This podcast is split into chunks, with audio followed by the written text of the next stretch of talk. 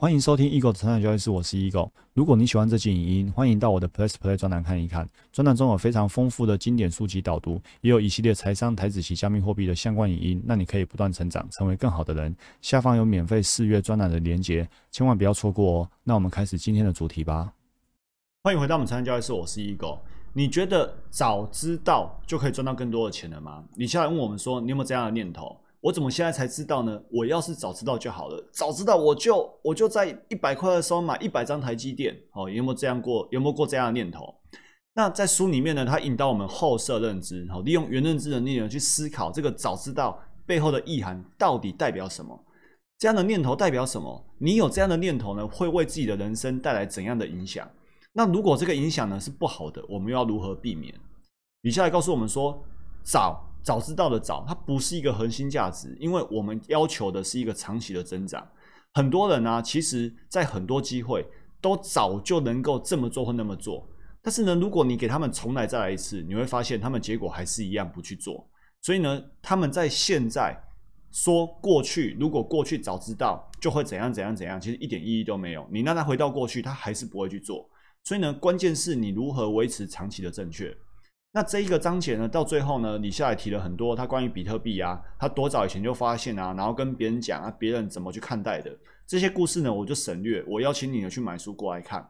我为你做一个小结，小结就是呢，呃，书上主要提的是比特币的投资，然后他告诉我们说，你让现在比特币空手的人再次回到过去，我跟你讲，他们回到过去，他们还还是不会买的。早知道并没有用。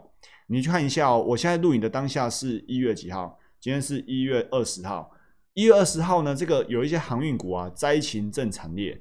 有些人呢，在这个文章，比如说你看，一月二十二小时之前，从去年开始看股市是多头，想说呢，趁热度一起上了船去买了长荣，然后呢，趁除夕储蓄险解约，然后呢，美金卖一卖，凑齐了五十万左右，然后上了船，结果呢，最后赔钱，礼拜五已经赔了快要七万，每天呢跌，每天跌。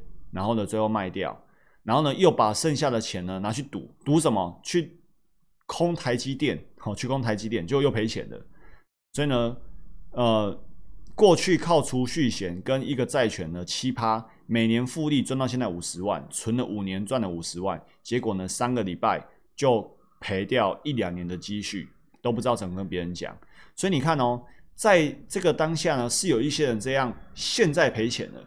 然后呢，如果你让他回去，回到过去，让他知道说，哎，你要怎么做才对？你觉得回到过去，他们会去选择使用交易系统做交易吗？回到过去，他们会想要有风控吗？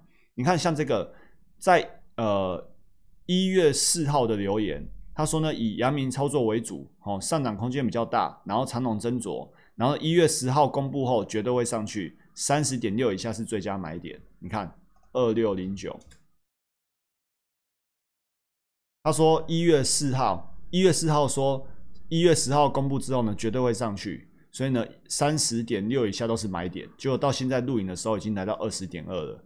所以这些赖带单的啊，或者是呃看着别人好像很夯啊，之前的天国一辉啊，然后最近的航海啊，然后就跟着跳进去。好，我们回到这篇文章，你让这些投资人再回到过去。你觉得他们会改变吗？他们会想要用交易系统做交易吗？即便他们现在赔钱了，但是呢，回到过去呢，又有哪些人？有多少人会真的开始认真学习风控，认真学习，认真去建立交易系统？就问一个，你你觉得你用常态去思考，现在这么多人在赔钱，那你现在他现在赔钱了哦，然后你跟他说，要不然你现在开始学习交易系统，你现在开始学习风险控管，你觉得会理你的人多不多？坦白讲，真的不多。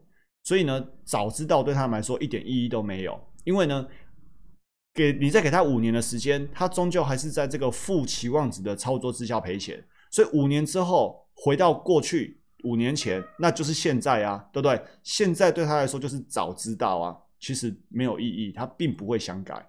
所以呢，心中有早知道这个念头的人呢，其实呢，心中依旧没有去专注当下，没有把握现在。他们没有正念，没有专注在眼前。他们呢，按照思维的惯性呢，他们会一直早知道下去，就是不断的懊悔，不断的懊恼，但是呢，也没有想要改变。